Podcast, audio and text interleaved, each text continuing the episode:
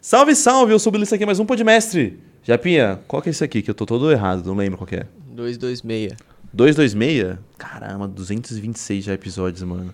E hoje eu tô com um, um rapaz aqui, pode chamar senhor, cara, como que pode chamar você? Ah, do jeito que você quiser. Indicação pelo César Cavalcante, nosso parceiro também. Salve, Ricardo Brunelli. Salve, Bila, tudo bem? Ricardo, a gente tava conversando aqui sobre os patrocinadores. Vou só dar um recadinho pro pessoal antes, beleza? Oba, vamos lá. Rapaziadinha que tá na live, quem quiser conhecer mais sobre energéticos de qualidade, é a Tsunami Energy Drink. Fala aí, Japa, esse aqui não te dá asa, mas derruba a sua casa, vai que vai.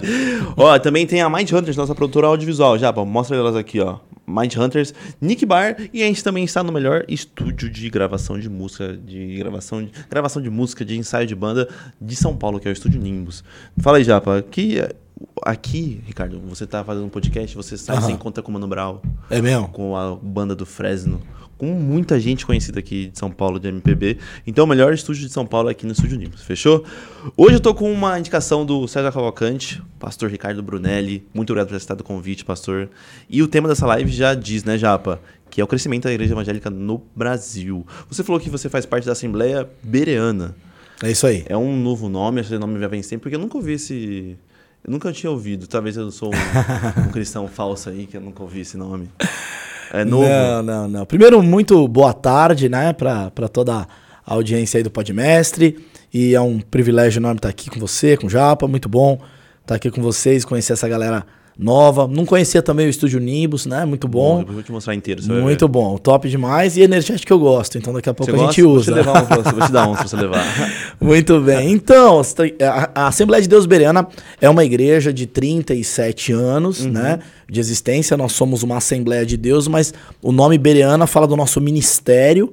Então, é, e tem um significado muito importante que, que vem de Atos capítulo 17, versículos 10 e 11, que fala exatamente sobre um compromisso com a palavra de Deus, ali onde os de Bereia conferiam nas escrituras tudo que Paulo dizia, o apóstolo Paulo dizia.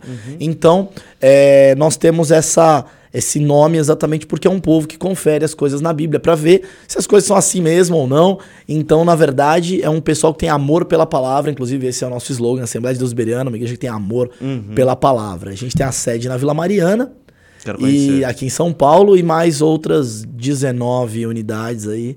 E que é exatamente a nossa pauta de hoje, Então crescimento você, da igreja. você diz ainda, é, você com 37 anos de existência, você acha que é uma igreja nova ou já tá.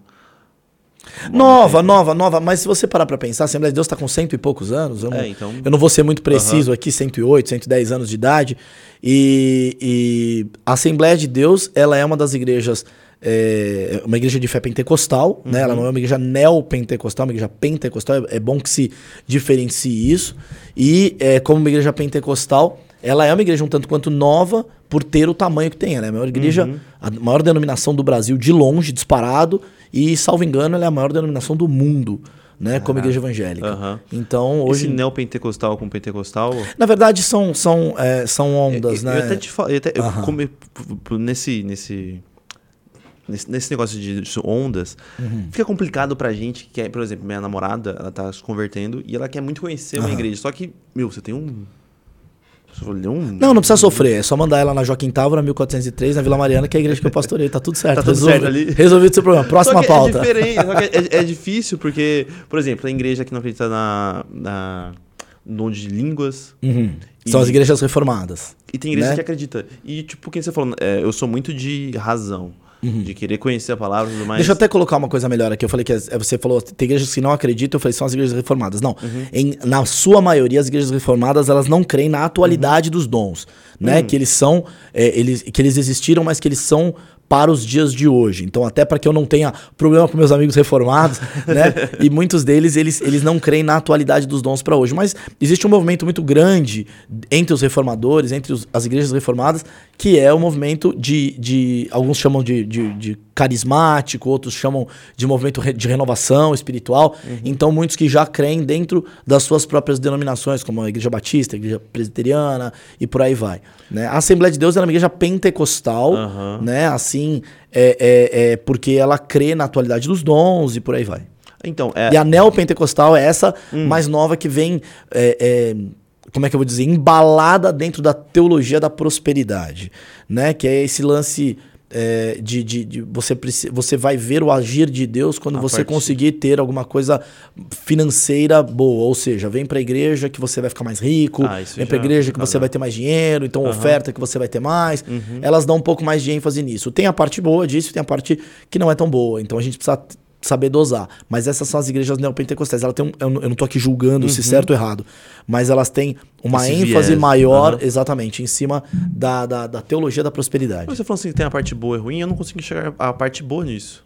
Tem a parte boa, porque é o seguinte: Ah, é, existe uma diferença muito grande entre pobreza e miséria. uhum. né? A miséria é muito um estado de espírito. Você entende? Uhum. Então a pessoa que às vezes até tem algum recurso, mas você pergunta qualquer coisa pra ela, fala: "Ah, não tem dinheiro. Ah, não consigo. Ah, não posso. Ah, Ah, não vou viajar. não-" Então isso- Entendeu? E a igreja nesse ponto, ela ajuda muito a pessoa nesse sentido, pra ela parar de ser uma pessoa pessimista, que se auto-menospreza e, e, e por aí vai. Então, tem essa coisa boa do tipo, você ensinar a pessoa quanto à lei da semeadura. Olha, você planta, você vai colher. Ninguém que planta não espera o dia de colher. E por isso, é, a Bíblia nos ensina a falar de dízimos, de ofertas e tudo mais. Nem sei porque que a gente entrou nessa pauta, mas enfim. que vai, vai, vai indo, vai indo. Mas enfim, então tem esse lado bom que você, na verdade, ensina as pessoas Uhum. com a questão financeira a, a gerirem melhor o seu recurso, Sim, né? entendi. Mas aí tem aquelas, as erradas, a parte ruim é aquelas que usam mal isso e vão pro lado de, olha, quanto mais você der, mais você vai ter. E não é bem assim que a coisa funciona. Então, até trazendo pro tema da, da live, Aham. é, como que você vê a- o crescimento do, do, do evangelho em si, Aham. das igrejas evangélicas, sendo que a maioria do, do mainstream prega isso? Então, na verdade, assim, quando a gente, quando a gente é, fala de crescimento das igrejas, é, a gente não pode basear um crescimento linear, né? Crescimento é que nem água, sabe? Quando você joga água, você não determina, eu quero que a água ande apenas dentro desse ladrilho do chão. Não, ela vai espalhar.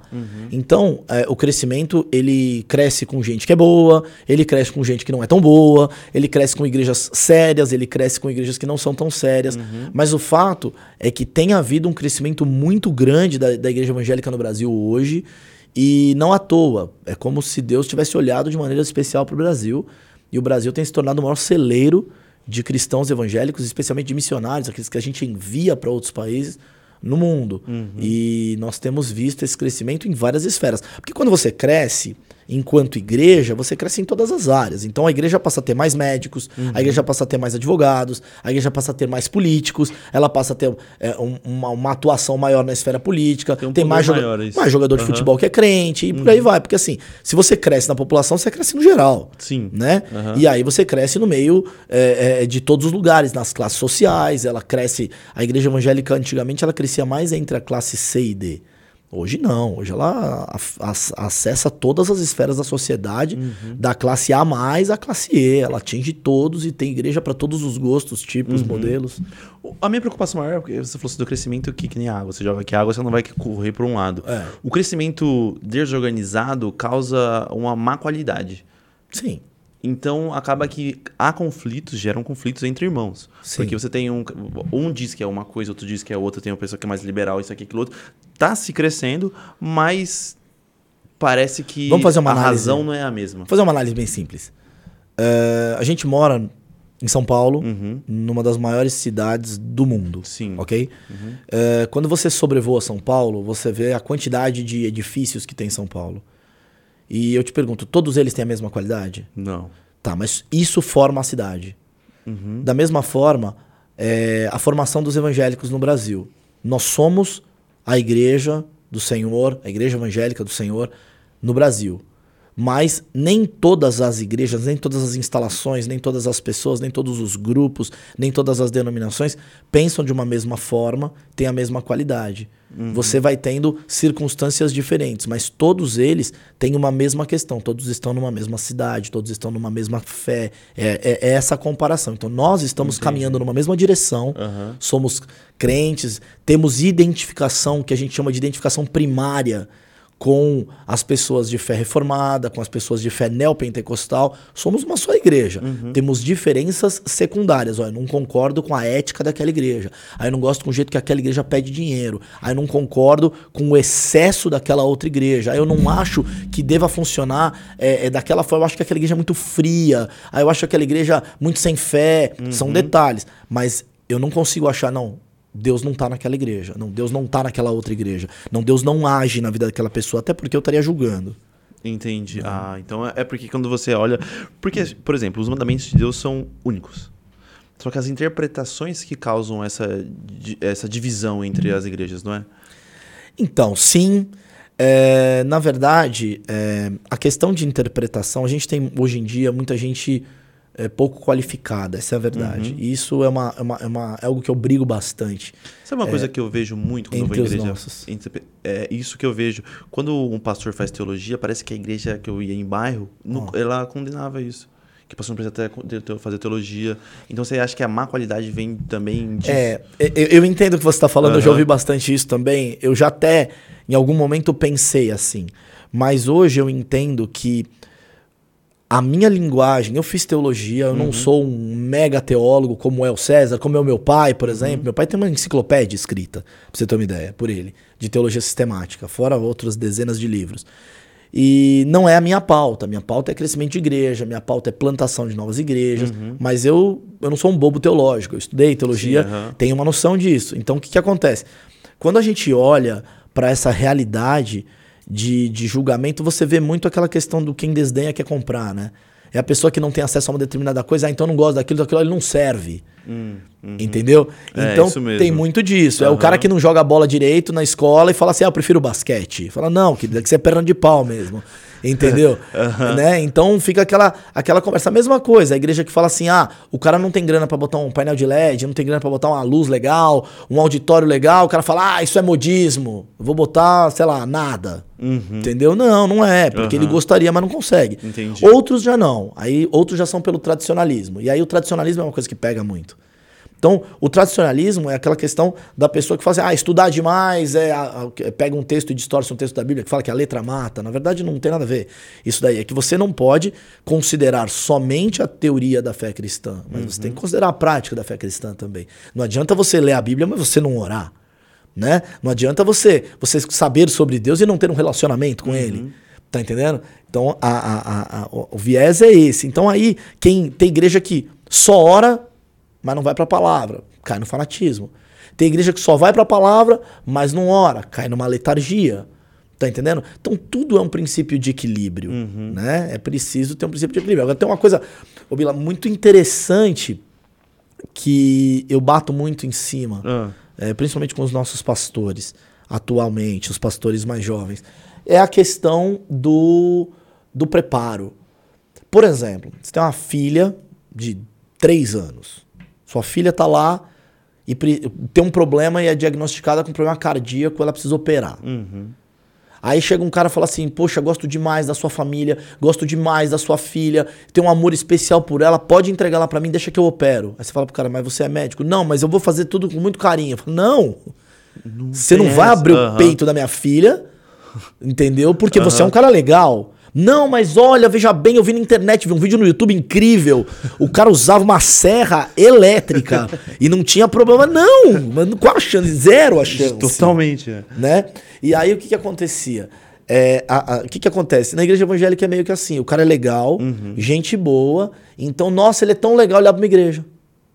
E aí ele começa a pregar. E todo mundo fala, nossa, mas, mas tudo bem, mas qual é o preparo daquele pastor? Ele está lidando com a sua alma. Uhum. Ele está ele tá lidando com você, com a sua realidade, com a sua, com a sua vida eterna. E aí? E aí você fala, não, mas ele é legal, ele gente é um cara gente boa, vai, foi lá em casa. Inclusive, a mulher dele faz um bolo incrível. Não! você tá entendendo? Você tá deixando o cara abrir seu peito, é mais ou menos isso. Uhum. Então por que que o médico tem que ter um diploma, um, um, um diploma de mestrado, o cara uhum. tem que ser uhum. especializado naquela área para poder tocar num filho seu, mas você coloca toda a sua família numa igreja que você não sabe o que que aquele pastor estudou, o que que ele buscou saber. Só porque qual... ele é gente boa. Só porque ele, ele é tá... é gente boa, porque ele diz umas palavras legais. É isso é o problema de, dessa má organização para o crescimento que a gente estava falando. Sim. E qual seria então? Porque o chamado pastoral, pra mim, é muito lindo. O chamado pastoral é uma coisa espiritual. Aham. Né? Como que você identifica isso? Não, assim, a, a- pessoa que tem um chamado, ela sabe que ela tem. Aham. Ela, ela, ela tem uma vocação pra isso. Tem muita gente que às vezes tem vontade, mas não tem vocação. Isso. O cara não vai pra frente. Aham. né? Ele tem um chamado de Deus, ele tem uma vocação de Deus para pastorear. E é, é, o pastoreio, ele também tem várias esferas, né? Você pode ter alguém que é mais voltado para a área do ensino teológico com crianças, do ensino com crianças, o outro do ensino teológico, o cara vai dar aula, o outro é do ensino, é, o cara quer trabalhar com jovens, o outro não é para o ensino, é um cara para cuidar de eventos, o outro quer ser um pastor de igreja e cuidar da igreja local. Você tem tantas áreas né, do conhecimento e que podem ser aplicadas na vida da igreja. Tem um pastor que é mais voltado para música, tem outro pastor que é mais voltado, sei lá, para trabalho social. Você tem várias áreas, assim como você tem o médico, vou dar de novo o mesmo exemplo, o ortopedista, o pediatra e por aí vai. Entendi. Né? E aí, e a Bíblia mesmo diz, né? Deus deu uns para apóstolos, outros para presbíteros, pastores, doutores e, e- e evangelistas querendo o aperfeiçoamento, o, aperfeiçoamento dos acho que eu pulei um deles, acho que era apóstolo um deles, querendo o aperfeiçoamento dos santos, né? E, e é exatamente isso. Imagina se todo mundo fizesse podcast. Se todo mundo fosse um pastor que fala legal e que vai pra televisão e que faz programa de rádio e tudo mais, o que, que seria daqueles que fazem, sei lá, capelania na cadeia? Ou será que a gente não teria mais é, pastores em hospitais? Não teria mais pastores cuidando de obra social? Ou mesmo dirigindo igreja local nos rincões do Brasil, por exemplo? Esse é um dos, então, esse é um dos problemas que você falou, da vontade e da vocação, né? E é, isso também atrapalha muito o crescimento. E eu vejo outra coisa que eu não sei se está atrapalhando ou se está crescendo de maneira desorganizada, que é que você falou, os cultos home office, por exemplo, né? Os Sim, cultos online. Sim, sim. Isso daí também é uma coisa na- que, atrapalha muito o o dedo na ferida. Porque, que ó, ó, uma coisa que... Como que é? Não, eu vou falar, eu não gosto. Pronto, tá, tá dito aqui. Não gosto de igreja online. Pronto, igreja online é ferramenta, tá? Se você quiser um, um igreja online, você tem que ter um Deus online. É quando você precisar de um milagre, você manda um e-mail. Pronto, falei. que você falou, você falou até... é, Seria essa uma ferramenta, não Sim. uma... Olha, minha igreja faz culto online há 11 anos. Uhum. Quando chegou a pandemia, pra gente não mudou nada.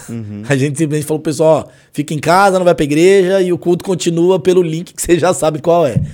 Enquanto um monte de igreja tava correndo atrás de fazer culto online, a gente já tinha uma estrutura pensada nisso. Uhum. Graças a Deus. Sei lá, a gente se planejou lá atrás sem outras intenções. A gente só Uhum. queria levar um culto através da internet. Mas começou a entrar uma conversa de culto online ser misturado com igreja online. Então vamos separar os assuntos. Um culto online é uma ferramenta para uma pessoa, por exemplo, o cara tá no hospital, o cara tá Não doente. consegue chegar Você não tem como igreja. sair. Aham. Ele, ele, ele vai se alimentar como? Ele quer ter convivência com a igreja dele, Uhum. ainda que parcial. Então, beleza, usa um online. Ok, funciona. Ah, o cara tá numa viagem, sei lá, ou de repente é uma ferramenta para ele. Agora, o camarada que fala assim: ah, eu não vou à igreja porque tem o online, então vou fazer uma pipoca Hum. e vou ficar em casa porque eu não tô afim de, sair. de e ver a irmã. Eu vou estar na igreja do mesmo jeito, hoje eu vou cultuar online. Não, não vai. É uma ferramenta para uma necessidade específica. Por quê? Porque culto online não produz comunhão. Uhum. Tá entendendo? Não produz comunhão. E. e, e Mas eu estiver no chat ali, pastor. Paulo, Então, o dia que você conseguir dar um abraço pelo chat, tá resolvido. Tá entendendo? Manda o meu avatar abraçar É, avatar. você entendeu? Então, assim, você começa a ter uma vida de avatar. Aham. É, aí- é aí que é a hora que a gente, assim, ah, o cara tá com problema, tá com problema de saúde, sei lá, o cara tá com câncer. Vamos orar pela enfermidade do avatar. Sacou? Ah, tá, entendi. Entendeu? Então, por exemplo, assim, eu acho que uma coisa é uma coisa, outra coisa é outra coisa. Uhum. Né? Tem certas coisas que não, não, não são substituídas. Eu acho, eu sou, eu sou um cara da tecnologia. Eu gosto de tecnologia, amo tecnologia, uso tecnologia, sou um amante disso, mas eu não acho que uma coisa precisa substituir a outra. Acho que ela pode acrescentar Não e não sub- exatamente. Entendeu? Porque, por exemplo, assim, os caras inventaram, sei lá, o FIFA faz muitos Uhum. anos, certo? Por causa disso você para de jogar bola. Nem, nem um pouco. É. Entendeu? É uma coisa, é uma coisa, outra coisa, é outra coisa. Aham. Entendeu? O problema é que o pessoal quer substituir. Então, tudo bem, inventaram o culto online. Maravilha, por causa disso você deixa de ir na igreja? Não. É uma ferramenta pra de vez em quando. Pro amigo que não foi, ó, tô mandando um culto aí legal pra você assistir. Top. Meio também de evangel- evangelização também. né? Evangelização. Fala, irmão, tem isso aqui. Ferramenta. Uma ferramenta. Ferramenta. É Porra, ferramenta. entendeu? mas tem uns chatos que falam assim: se você faz isso, Tem cara você. que nunca mais voltou pra igreja. É, Depois ou da pandemia. É, Ou aquele cara que fala assim, ah, você tem o culto online e vai fazer com que a pessoa fique preguiçosa. Mas a culpa não é, não é do culto online. É de como a pessoa Mas se sim, faz nisso. é óbvio, é óbvio. Por exemplo, o trabalho é, home office. Ele, ele faz anos que a gente escuta sobre isso. Uhum. Faz anos que as empresas estão implantando home office uma vez por semana, os bancos implantando duas vezes por semana e tal, e os bancos online. Eu uso o banco online há Nossa, zilhões de anos. Aham. né? Não sei nem quando foi a última vez que fui numa agência, mas você vai tendo essas realidades. Porém, ele não resolve absolutamente tudo. Uhum. Se dá um BO na tua senha, você tem que passar na agência Sim. né? Uhum. Se você precisa de um determinado detalhe específico, você precisa sentar para conversar com o gerente, você tem que ir na agência. Ou ele vai até você, Uhum. mas você tem que se encontrar. Então, assim, funcionava bem. De repente, foi todo mundo, é, por causa da, da, Condicionado, da- obrigado. dessa, dessa né? situação, foi todo mundo para o online. Foi Uhum. todo mundo trabalhar home office. Legal, beleza, foi uma solução. Deu, funcionou? Mais ou menos. É só você olhar os números agora. A balança comercial caiu, a gente teve problemas econômicos, a gente teve questões de gestão problemáticos pra caramba, trabalhista, um monte de problema trabalhista vindo agora, ações trabalhistas do home office, como é que o cara prova? Que ele realmente estava trabalhando, que ele não estava trocando fralda de criança. Eu, eu vi meus filhos fazendo aula online. Eu tenho gêmeos de 13 anos. Eu vi, apesar dessa cara de menino, eu tenho. Bom, enfim. vamos lá. eu tenho gêmeos de 13 anos e, e os moleques fazendo aula. E tinha um professor que a mulher saía para fazer não sei o quê, para trabalhar, que ela tinha uma empresa, ela não podia deixar de ir mesmo na pandemia e tal. E, e ele ficava dando aula em casa como bebê. Então era muito comum ele estar dando aula e, e falando com, com os moleques assim, era professor de geografia. De repente ele falava assim, ó, faz aí, todo mundo, lendo a, a parte tal. E ele pegava o bebê e vinha com o bebê na frente da câmera e trocava fralda e fazia. Gente, qual a produtividade de uma aula dessa?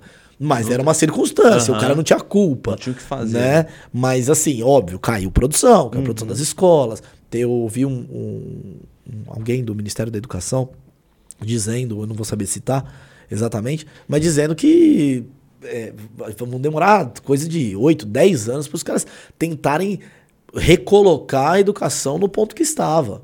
Porque a perda foi muito grande. Porra, fora que também tem uns problemas psicológicos, ficar tanto tempo inteiro em casa, meu Deus do céu. Então, aí você pega isso aí, aí bota o cara em casa com todos esses problemas. Vou dar um exemplo Aham. clássico agora. Tinha é, é, um- uma família da minha igreja que não ia há bastante tempo por causa da pandemia, tal, tal, tal. No meio da pandemia, é, descobriram uma enfermidade em um membro da família. E todo mundo voltou para a igreja rapidamente. Aí você falou assim, mas e aí? Mas, poxa, bateu a necessidade, bateu, entendeu? Alguma coisa muito importante. Aí eu conversei com a família e falei, era um, um- um- um jovem da família que estava enfermo.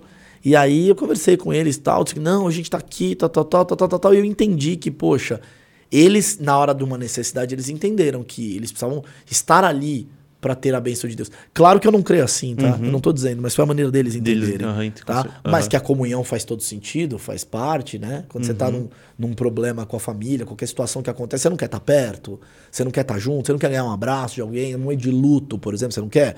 Ninguém, ah, manda uma mensagem, um WhatsApp no Não luto, é aí, que o Senhor te conforte, Ele é um abraça. forte abraço. É, não é essa, que é o cara no velório, chorando com você, não é assim?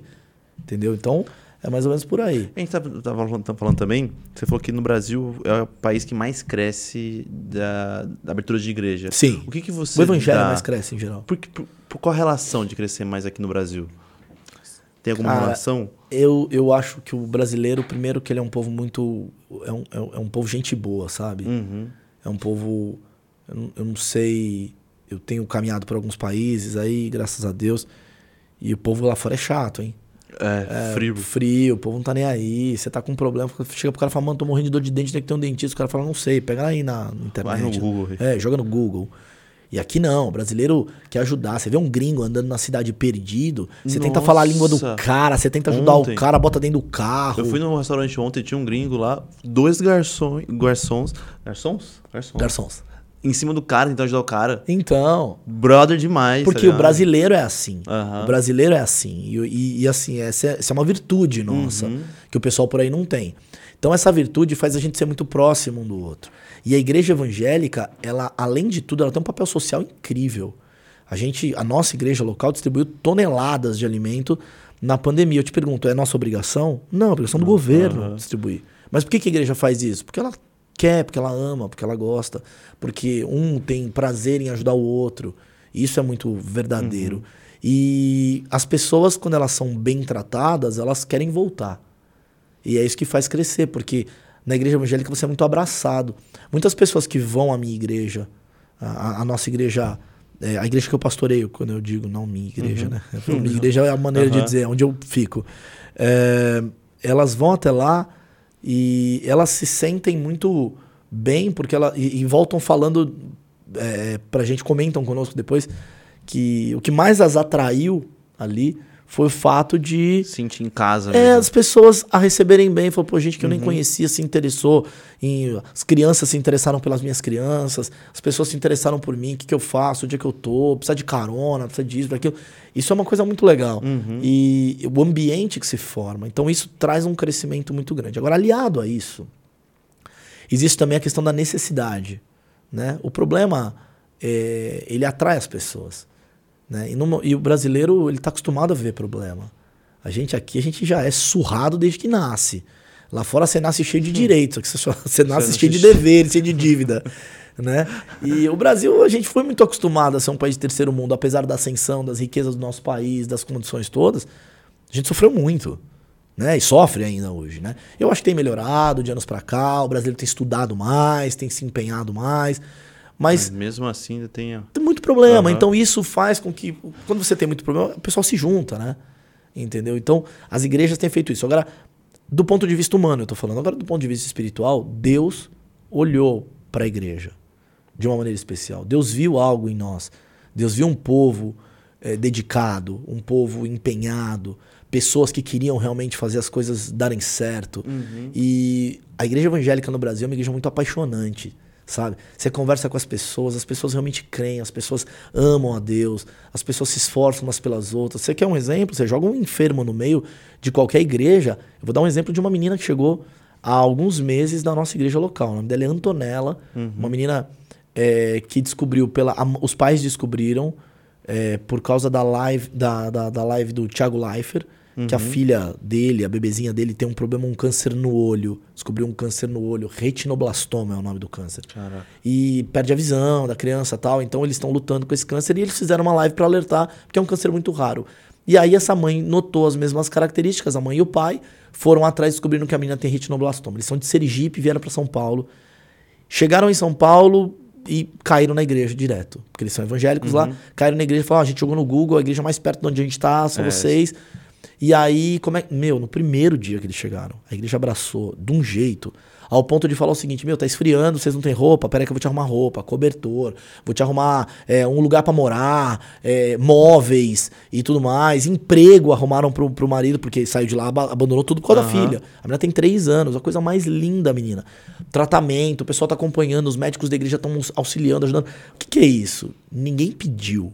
Uhum. para que fosse feito isso. A gente não recebeu um. Todo mundo um, fez por amor. Né? A galera fez por amor, porque uhum. o pessoal realmente é assim. A igreja do Senhor é assim. Esse amor, ele é um reflexo. Não é que ele nasce em nós. Ele reflete o amor de Deus nas uhum. nossas vidas. Então, aquilo que Deus fez por nós, nós queremos fazer pelo outro. Uhum. Então, é isso que tem feito o crescimento da igreja no Brasil de uma maneira tão linda. Isso é um crescimento espiritual, um crescimento físico. Né? Até pessoal também, né? Sim, humano. E eu queria também saber sobre em relação ao crescimento. Parece uhum. que as pessoas elas gostam de é, olhar para a igreja e esperar dela um milagre para que elas consigam entrar nela. Então, tipo, uhum. poxa, lá fiz um milagre, eu quero muito ir ali porque sei lá, meu, tá destruída. É, muita gente diz isso, né? É o versículo que não existe na Bíblia, né? Quem não vem pelo amor, vem pela dor. Na verdade, não tem, tem isso. Um... Isso é um ditado popular, né? Mas uh, as pessoas realmente elas chegam mais por causa do problema. Não o é, problema as atrai. É normal isso, né? Você uhum. vai pro médico só quando você tem uma dor. Você não costuma ir lá só para saber se o médico tá bem ou se a uhum. clínica foi pintada. Às você vezes tá a gente olha pra Deus como um banco, né? Tipo, quando Exato. a gente precisa. Às do... vezes não, né? É, a gente olha pra Deus é. como um banco quase todo dia, né? é bem isso. O ser humano é muito assim. Isso é muito natural nosso. Mas uma coisa que a gente tem notado, isso fala do crescimento da Assembleia de Deus Bereana, da nossa igreja local, uhum. de uma maneira bem especial. Há cinco anos, comemorado na semana retrasada, a gente iniciou um processo chamado processo de expansão. Uhum. E o nosso processo de expansão, o nosso projeto, era abrir 30 igrejas num período de 7 anos. Né? Nós completamos 5 anos agora, abrimos 20. Tudo bem, vamos dar uma colher de chata, dois uhum. anos de uhum. pandemia, né? Dá pra ser uma segurada, né? É, mas estamos trabalhando, estamos uhum. tentando bater a meta. Mas por quê? Porque estava sobrando dinheiro? Ao contrário, não tinha um real sobrando. Uhum. Na verdade, a gente começou a olhar e nós tínhamos uma igreja muito bem colocada na Vila Mariana, uma sede própria, um belo prédio. E nós tínhamos uma igreja em Osasco numa condição precária. Precária. Um salãozinho alugado, cadeira de plástico, ruim, é, terrível.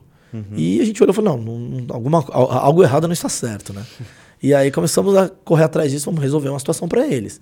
Como é que a gente vai fazer isso? Aí nasceu o projeto de expansão e nós começamos a abrir novas igrejas, inclusive essa foi mudada de um lugar, até graças a Deus a gente conseguiu um lugar próprio para eles, muito legal, reformamos inteiro, fizemos tudo e a gente pensou o seguinte, tudo aquilo que a, que a igreja sede tem, as demais tem que Tem que ter. ter. Aham. Ok? Então a gente pensou do ponto de vista físico. Pô, a gente tem poltrona estofada, ar-condicionado, Um som legal espaço para é. criança, um som legal e tal. Por que, que as outras não vão ter? Então nós caminhamos assim. Então todas hoje, essas 20, Tem têm a a, mesma- mesma... condição, exatamente, eh, dadas as devidas proporções. É maior, outra é menor, Uhum. ok? Mas todas têm, até a cor da poltrona a gente fez questão de deixar igual.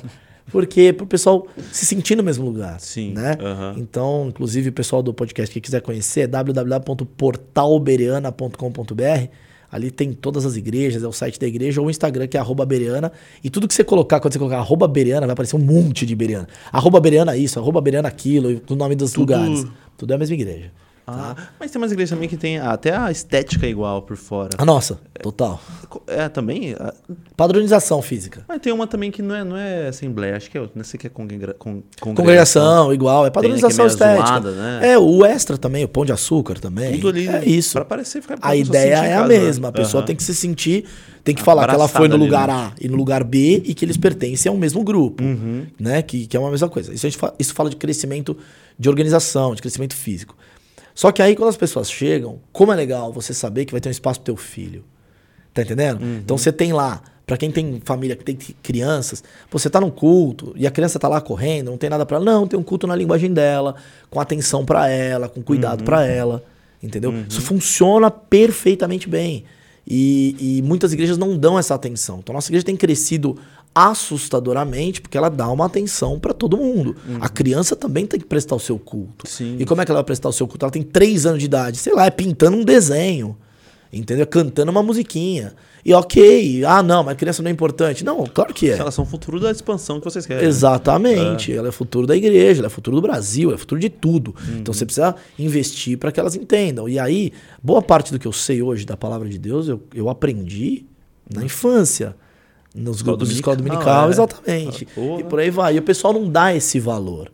Tá entendendo? E aí ah, parece ah, só porque talvez a criança não contribua, ou porque qualquer coisa assim. Não, mas não é sobre contribuição, é sobre tudo, entendeu? Então isso fala de aspecto físico.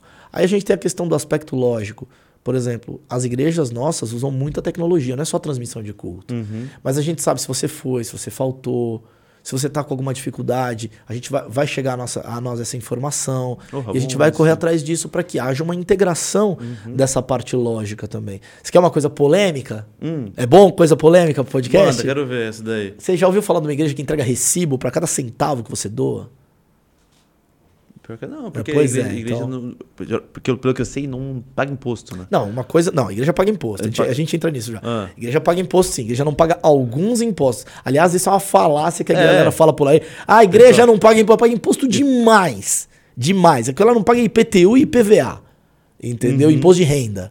Mas ela paga imposto, por exemplo, sobre funcionário patronal, ela paga como todo mundo. empresa mesmo. Exatamente. A diferença é que a igreja não tem crédito. Uhum. Né? Porque como empresa, ela tem os mesmos deveres de uma empresa, mas não tem os mesmos direitos de uma empresa. Então você vai no banco e fala assim: ah, eu quero um crédito, um financiamento. Não tem, lindão.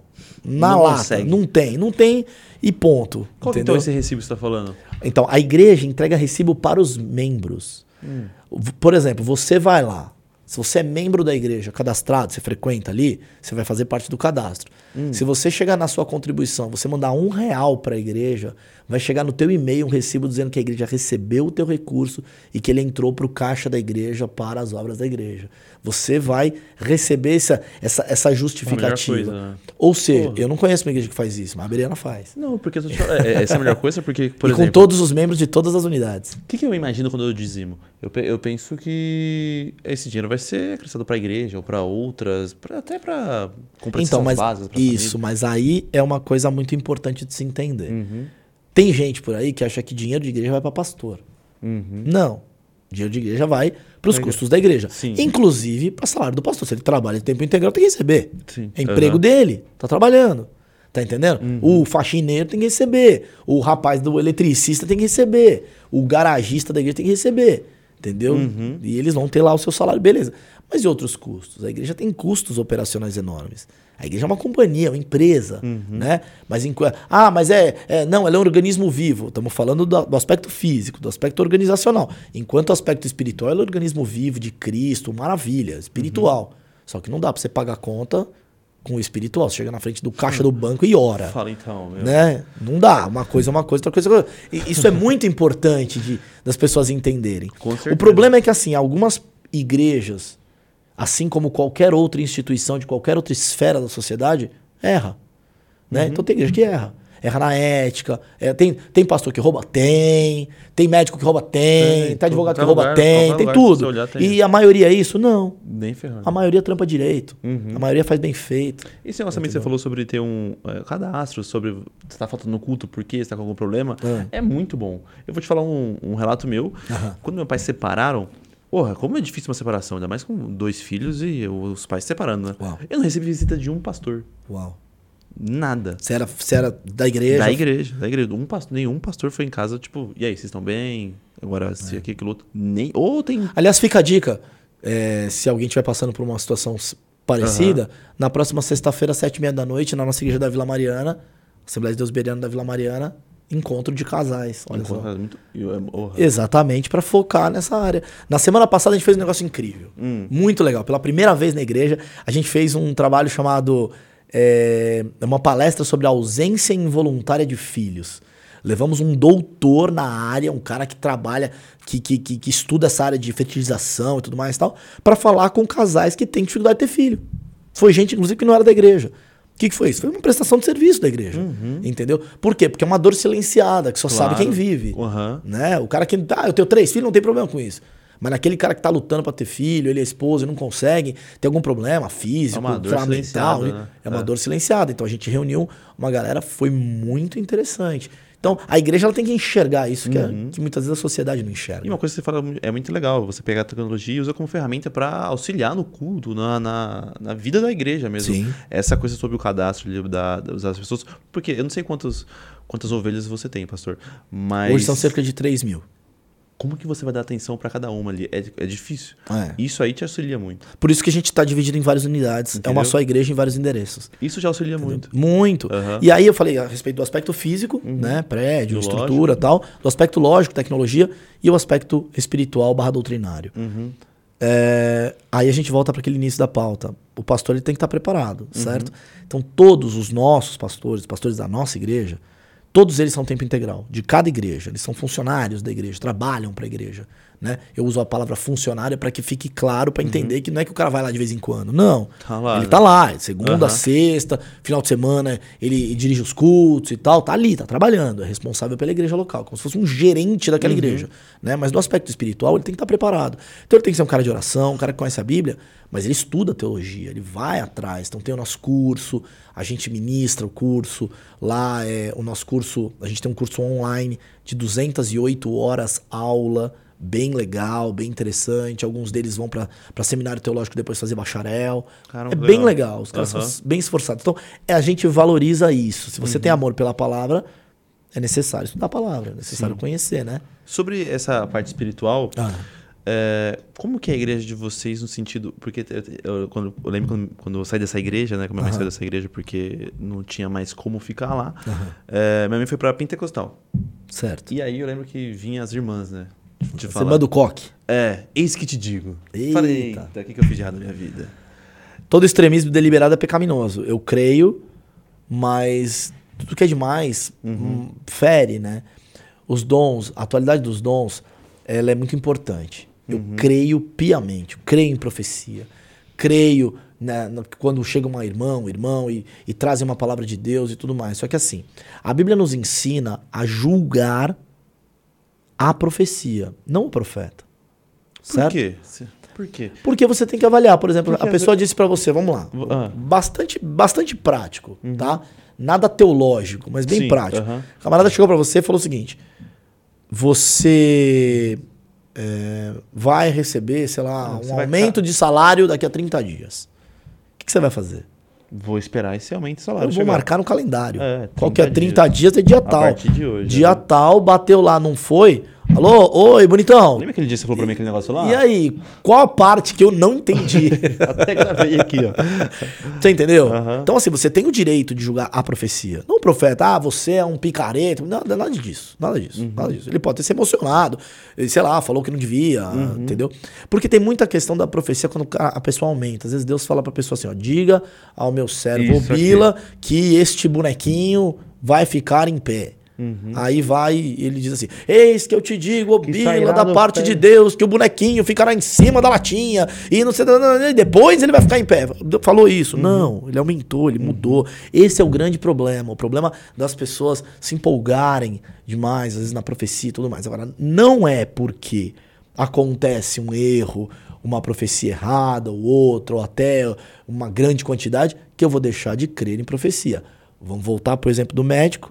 Não é porque você foi num médico e o médico te passou um remédio, o remédio não funcionou, que você passa a não acreditar mais na medicina. remédios, né? Aham. Certo? Você vai num outro. Entendi. Entendeu? Mas essa- até voltando pro crescimento da igreja, essa é uma área que quem não tem maturidade acaba saindo da igreja por aquele milagre não ter dado certo, aquela Sim. profecia. Por exemplo, Sim. eu, quando falei pra você que os pastores não foram em casa me visitar pra ver se estava bem, até minha família, eu poderia ter olhado pra igreja e falado assim: eles me ajudaram em merda nenhuma. É, ninguém olhou pra mim quando eu tava numa situação ruim e caísse fora. Mas a maturidade vem e fala assim: ah, erro dele, não é erro de Deus. Então vamos começar um gabinete, nós aqui. Hum. A Bíblia diz: Maldito o homem que confia no homem. Pegar um outro versículo, olhando para Jesus, autor e consumador da fé. Você tem que olhar para Cristo, tem que olhar para pessoas. As pessoas são falhas. Uhum. Talvez essas pessoas que não foram visitar vocês, talvez não tivessem entendimento do tamanho da dor, do tamanho do problema. Uhum. Talvez elas estivessem ocupadas com outras coisas e não tivessem notado o tamanho da importância e o quanto seria importante elas terem feito Aham. uma visita. Mas talvez também, se vocês tivessem entrado em contato e falassem, ô pastor, tudo bem? Eu tô aqui numa situação assim, assim, assim, assim, assim. eu sou Eu filho do seu fulano e da, da Ah. dona fulana, que estão separando. O senhor se importaria de fazer uma visita aqui em casa? Não, eu Entendeu? Então, existe essa questão. Eu tô falando que beira, pode, pode, po- olha, olha quantas coisas, po- por quantas coisas pode passar isso aí, Uhum. é, que causaram essa mágoa, né? Podem passar por negligência, Uhum. pode passar por falta de tempo, ou pode passar por, de repente, até uma distração, né? Uhum.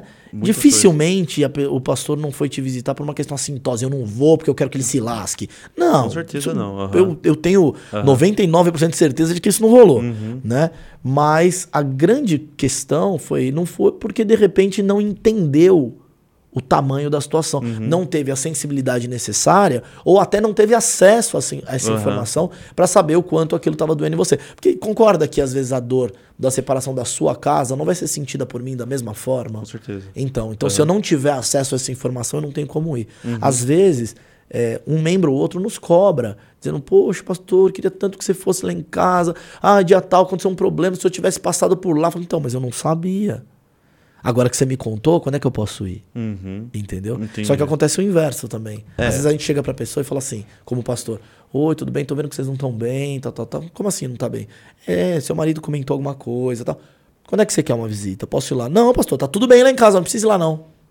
Aí você fica de mãos atadas. né? Aí você fala assim, pô, mas você toma aquela invertida, né? Sim. E acontece. Com certeza. Entendeu? Então, às vezes, a gente, a gente vai até um determinado ponto, mas a gente também Uhum. não pode, como pastor, ser invasivo na vida da pessoa e dizer, deixa eu ir lá pra resolver Uhum. o teu problema. Não, a pessoa tem que dizer, olha, será que você pode me dar um- uma atenção? Será que você pode estar comigo, é, vendo essa circunstância? Uhum. É, Enfim. dessa forma que eu acho que cresce mais. Porque, Sim. por exemplo, quando aconteceu isso comigo, eu não olhei pra essa forma, nem- era moleque também. Nem tinha porque eu imaginava, falei, caramba, ele- pra mim ele não veio porque, poxa.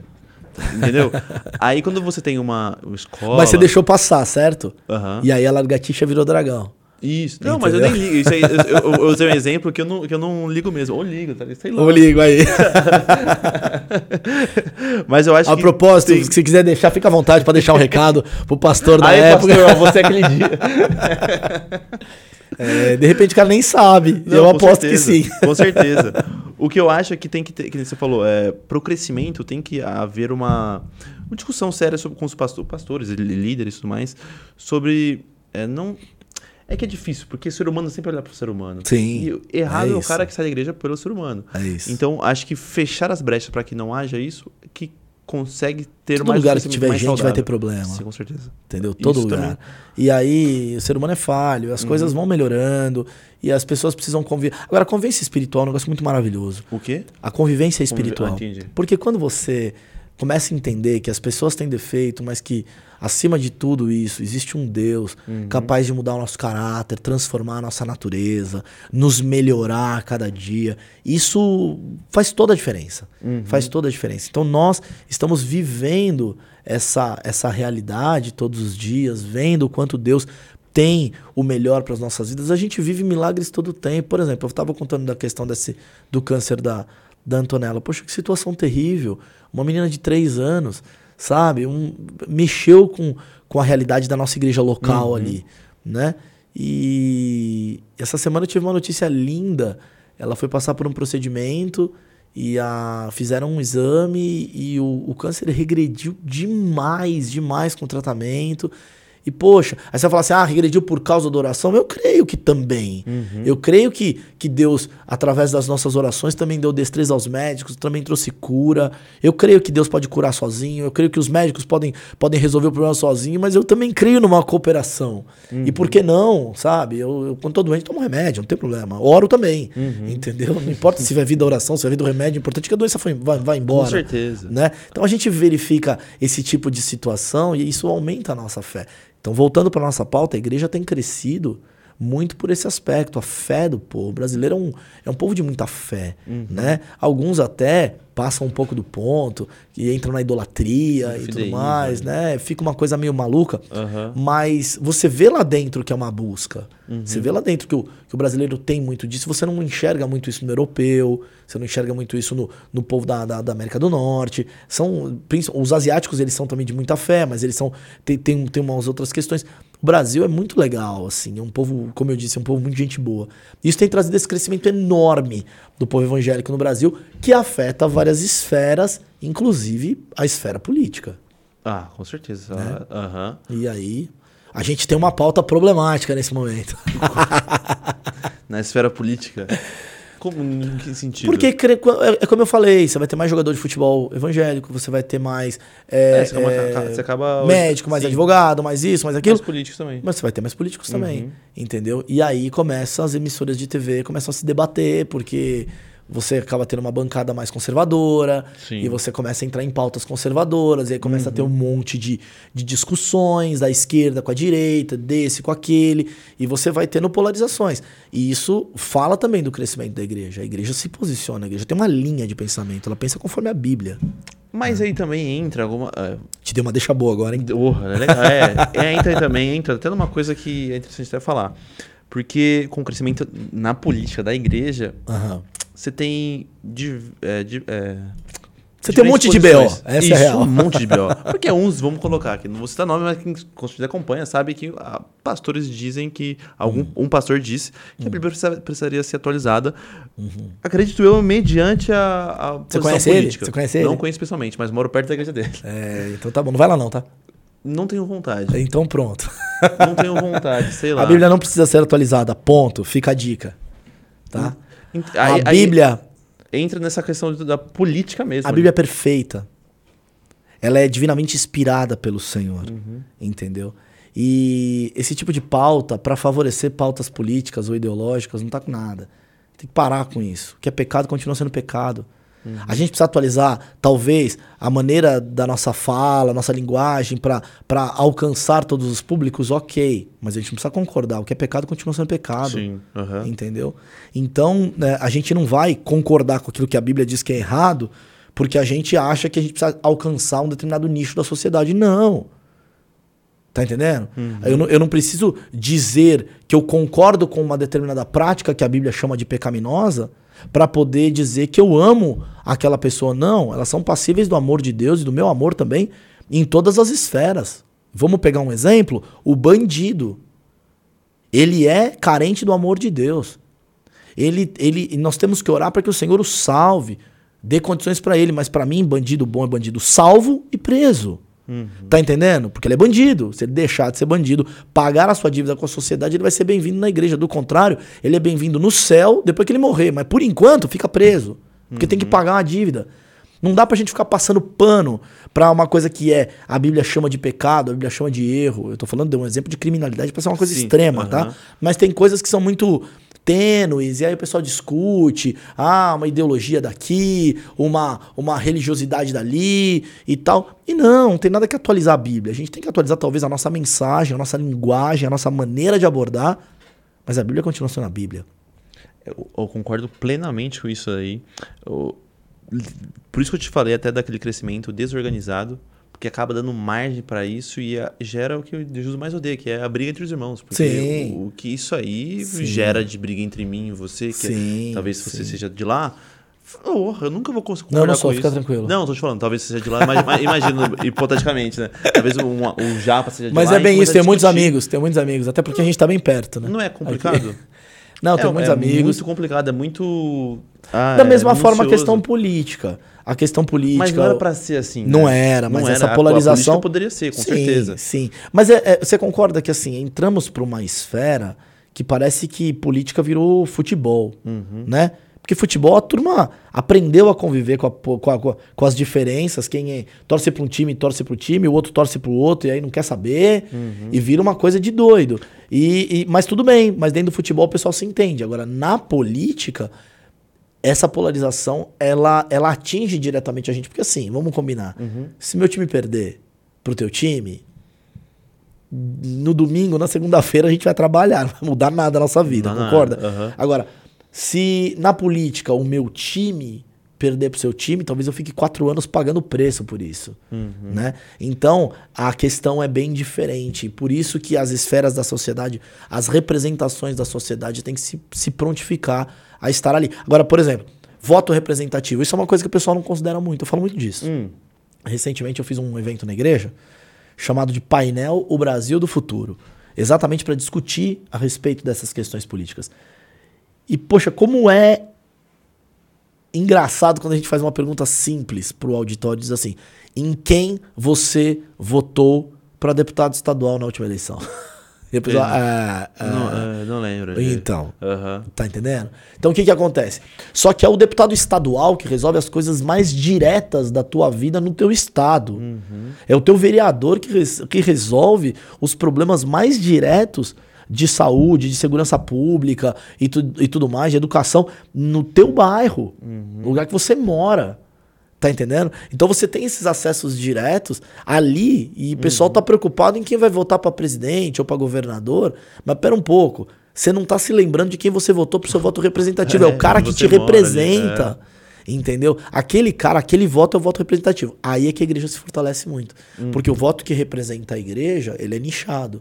Então, o candidato da igreja é eleito pela igreja para defender os assuntos da igreja, porque é um voto de representação. Com o crescimento maior da igreja, o parlamento está se tornando cada vez, a bancada evangélica cada vez maior.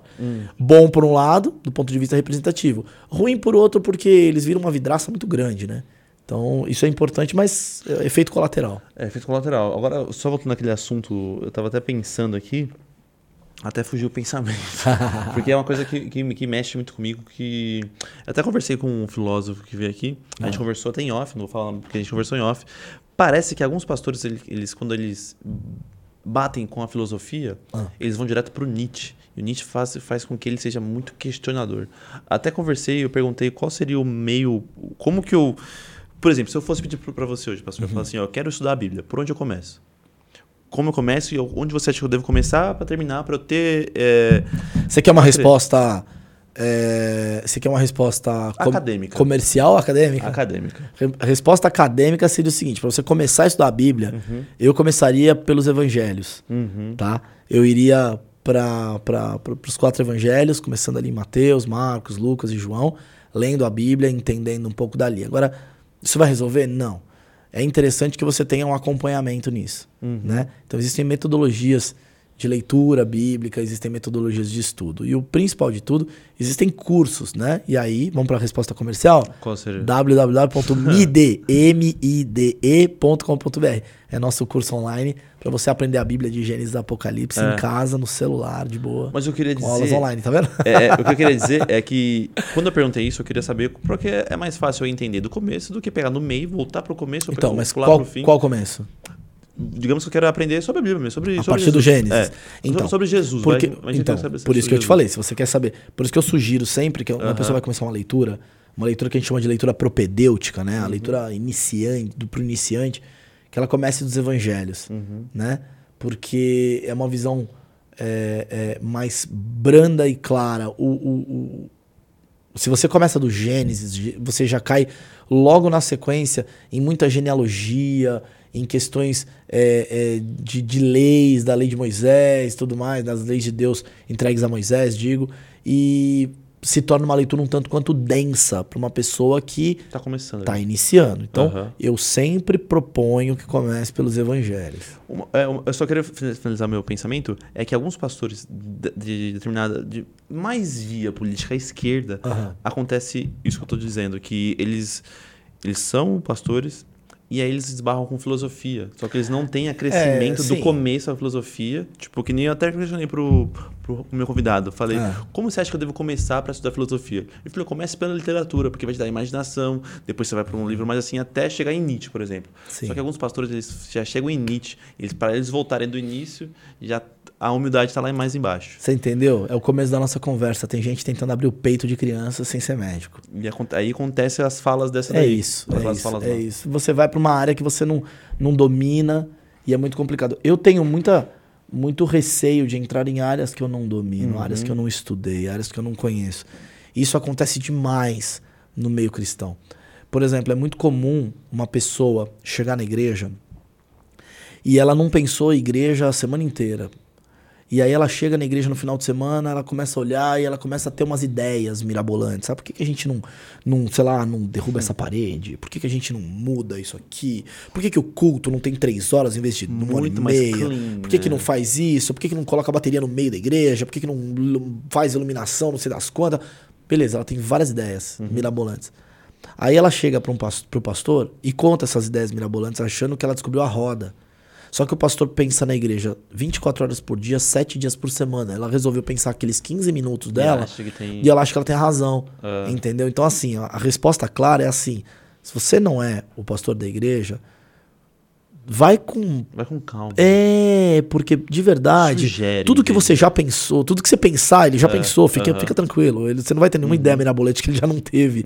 Ca- É a mesma coisa que você chegar e, e tentar é, chegar para um comerciante que tá ali há 30 anos no mesmo lugar E e dar uma ideia mirabolante para a empresa dele. Falar, querido, peraí, você não sabe aqui como é que é. Eu tenho aqui. Não, mas você vende fiado. Mas eu vendo fiado porque eu conheço a dona Maria, a dona Joana, que vem aqui Uhum. todo dia e tal. Então, existe uma razão para cada coisa. As coisas não são assim. Agora, voltando lá no começo da nossa conversa, falando da- do tradicionalismo das igrejas que eu mencionei. Existem muitas igrejas que estão vivendo dentro de um tradicionalismo e aí não aceitam mudança. É o lado oposto dessa conversa. Então, a igreja que funcionava nos anos 70, certo? Eu vou dar um exemplo da minha denominação, Assembleia de Deus. Que funcionava lá com os bancos de madeira, com uma cortininha no fundo, com um púlpito, sem espaço para criança, com aquela luz branca e tudo mais, tal, tal, tal, com a mesma liturgia, cantando os mesmos hinos daquela época, com as mesmas mensagens daquela época. Eu pergunto, essa igreja, ela atingia uma geração passada, né? Uma geração que hoje tem uma certa idade. Ela consegue falar aquela mesma linguagem, consegue falar com o cara de hoje? Não. Com a molecada de 18 anos hoje? Com o universitário de hoje? Não consegue. Por quê? Porque ele vai no shopping. Quando ele chega no shopping, o shopping tem outro tipo de luz. Aham. Né? Quando ele vai estacionar o carro, tem um estacionamento legal e tal. E quando ele chega na igreja, não tem lugar para parar o carro. Quando ele vai numa- num determinado, é, é, sei lá, lugar, num teatro, coisa parecida, tem uma iluminação, uma iluminação diferenciada, um som legal e tal. Ele chega na igreja dele, aquele som terrível, aquela luz tosca e tudo mais. Aí a palavra, pô, a gente, a linguagem vai mudando, né? Ela vai evoluindo e você vai tendo outras é, formas de expressão e, e linguagem. A, a, a, linguagem caminha, né? Uhum. É, o português ele vai caminhando conforme a, o tempo vai passando. A gente vai tendo outras linguagens atuais. E aí a gente começa a ver exatamente uma circunstância de pessoas que usam ainda uma linguagem retrógrada. E não faz sentido. Uhum. Entendeu? Então isso vai desconectando a nova geração. Aí começam os assuntos. Ah, porque a nova geração é rebelde. Ah, porque isso, aquilo, aquilo. Espera um pouco. A geração passada também não era rebelde para a geração anterior? E assim vai. Por quê? Será que a gente não precisa ter um olhar para a próxima geração? Uhum. Eu lido com dois moleques de 13 anos gêmeos, que são meus filhos. Cara, a linguagem deles é muito difícil. Sabe? Eu já, sou, eu já tô me sentindo um tiozão, porque a linguagem deles é, é diferente da Totalmente, minha. É. é, e aí eu olho, eles falam algumas coisas, eu falo, pai, você, como é que fala? Cringe. Você é cringe. É cringe. É, né? Se liga, mas. É aí é eu, eu, fiz um esforço. eu fiz esforço. Sabe? Nossa, mas. Cara, é, então. Aí eu falo exatamente isso. E aí a coisa vai caminhando pro outro lado. Mas você começa a pensar, faz, faz sentido, eu preciso falar com a geração dele. Como uhum. é que eu uhum. falo com a geração dele? Então eu tenho que ter uma linguagem que não seja uma linguagem piegas para a geração anterior, uhum. mas que não seja uma linguagem distante da geração nova. Uhum. Então eu preciso estar no meio termo. Uhum. Né? Uma linguagem que se adeque. Eu não vou falar gíria, chega lá, tipo, não. aí, galera, a gente vai pregar hoje, tipo, sabe? Não vou falar isso, né? Eu tava contando outro dia, meus filhos em um minuto falaram acho que 12 tipos, né? Tipo assim, eu falo, tipo, falou, mano, fazer, eu dou 50 reais pra se vocês falarem 5 minutos sem falar tipo, né? Não rolou, ganhei, entendeu? Não rolou, não rolou, eles não conseguiram. Entendeu? Então, só que a gente precisa ter uma certa atualização na linguagem. Isso faz sentido. Uhum. E na forma da igreja a mesma coisa. Então, os louvores mudaram, as músicas mudaram, uhum. foram inseridos novos elementos, as coisas foram se modernizando. O pessoal fala muito da igreja de parede preta, né? Cara, é da moda, faz sentido nesse momento, tá legal, tal. Daqui a pouco pode ser que mude. Tá, o que, que isso está afetando a nossa fé? Nada. Mas isso está atraindo pessoas, então, que pode pintar de bolinha roxa, não importa. Uhum. Desde que atraia pessoas para a verdade do evangelho. A gente está se preocupando demais com a estética, demais se o pastor tá de gravata, se não tá de gravata. Eu sou pastor e eu tô de, sei lá, de moletom. tá entendendo? E é assim que eu prego na minha uhum. igreja. Às vezes eu coloco um blazer, que nem outro, eu tô chiquezinho. Tava Era Santa Ceia, eu tava galã, tava de, tava de blazer. entendeu? Na semana passada de tênis e camiseta. Entendeu? E ok. Uhum. Não faz sentido eu, eu, eu, eu, eu ser alguma coisa, envelopar uma realidade realidade que eu não sou. Uhum. Desde que eu consiga falar com, com todos que estão ali. Ah, entendeu? Isso tem feito diferença, tem trazido uhum. crescimento. E a igreja evangélica no Brasil tem passado por essa mudança de cultura. Uhum. Isso não é simples. É difícil. Porque eu, por exemplo, eu amo ler a Bíblia com a linguagem antiga. Ah, é mesmo? Que, porque te dá uma sensação de, de. Tipo o texto de Ruth que fala, quando Ruth vira para Noemi e fala assim: Não me instes para que te deixes e me afaste de ti. Né? Eu, eu, acho mais, eu acho mais legal, acredita, acredita que. Você pega na linguagem de hoje, na, como é que é na Bíblia freestyle, como é que fala? Fala aí, sogra, não tem pra onde ir, não. eu acho que é mais reverente. É, mais não, rever, sim. Traz mais reverência sim, à linguagem sim. antiga. Eu, eu gosto do meio termo. Eu gosto, eu tenho gostado muito de uma Bíblia, uma, uma, uma versão nova. A gente tá tendo muitas versões novas, né? Uhum. Uma versão nova LGBTQI que. Mais? É.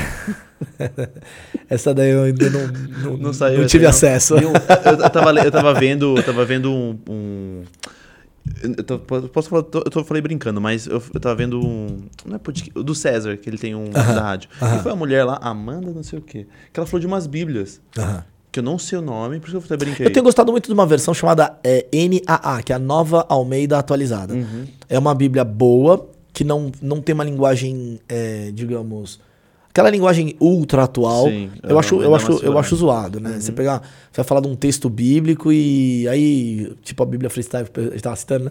Aí Jesus colou lá na quebrada dos da Galileia, saca? Fez os negócios lá. Chegou lá pros parça e disse assim, ó, oh, mano, a casa caiu.